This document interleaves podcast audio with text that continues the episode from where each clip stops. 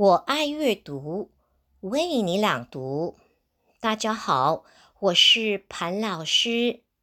今天给大家朗读一个关于感恩的童话故事《小花鼠》。小花鼠出来游玩的时候，被一只野猫盯上了。小花鼠拼命往草丛里逃。但野猫跑得更快，眼看就要追上了。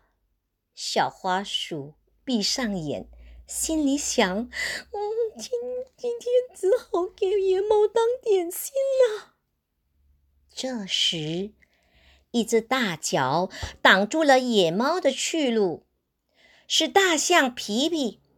放了小花鼠！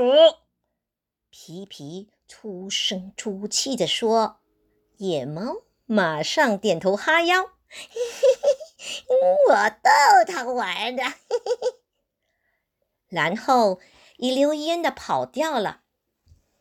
大象皮皮可真好，小花鼠捂着快速跳动的心，认真的对皮皮说：“你救了我，我要报答你。”皮皮也很认真的点点头。嗯嗯，小花鼠接着说：“如果你遇到什么困难，只要叫一声‘小花鼠’，我就会出现的。”哦，这点儿皮皮可真没想到，难道自己遇见的是只小仙鼠？说完，小花鼠就消失在草丛里。知恩得图报，才算有良心。小花鼠暗暗想。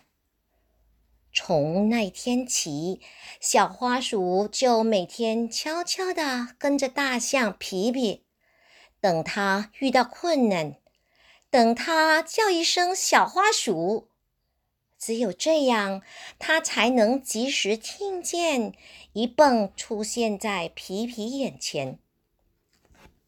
两天过去了，皮皮什么困难也没有遇到。一个有微风的下午，小花鼠正无聊地躺在树下发呆。忽然，大象皮皮叫了一声：“小花鼠！”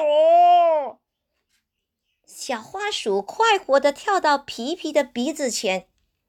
皮皮，你叫我太好了！你好像没遇到什么困难吧？皮皮说：“我遇到了困难，我想吃树上的酸梨，可又够不着呀。”这不算什么，您等着吃酸梨吧。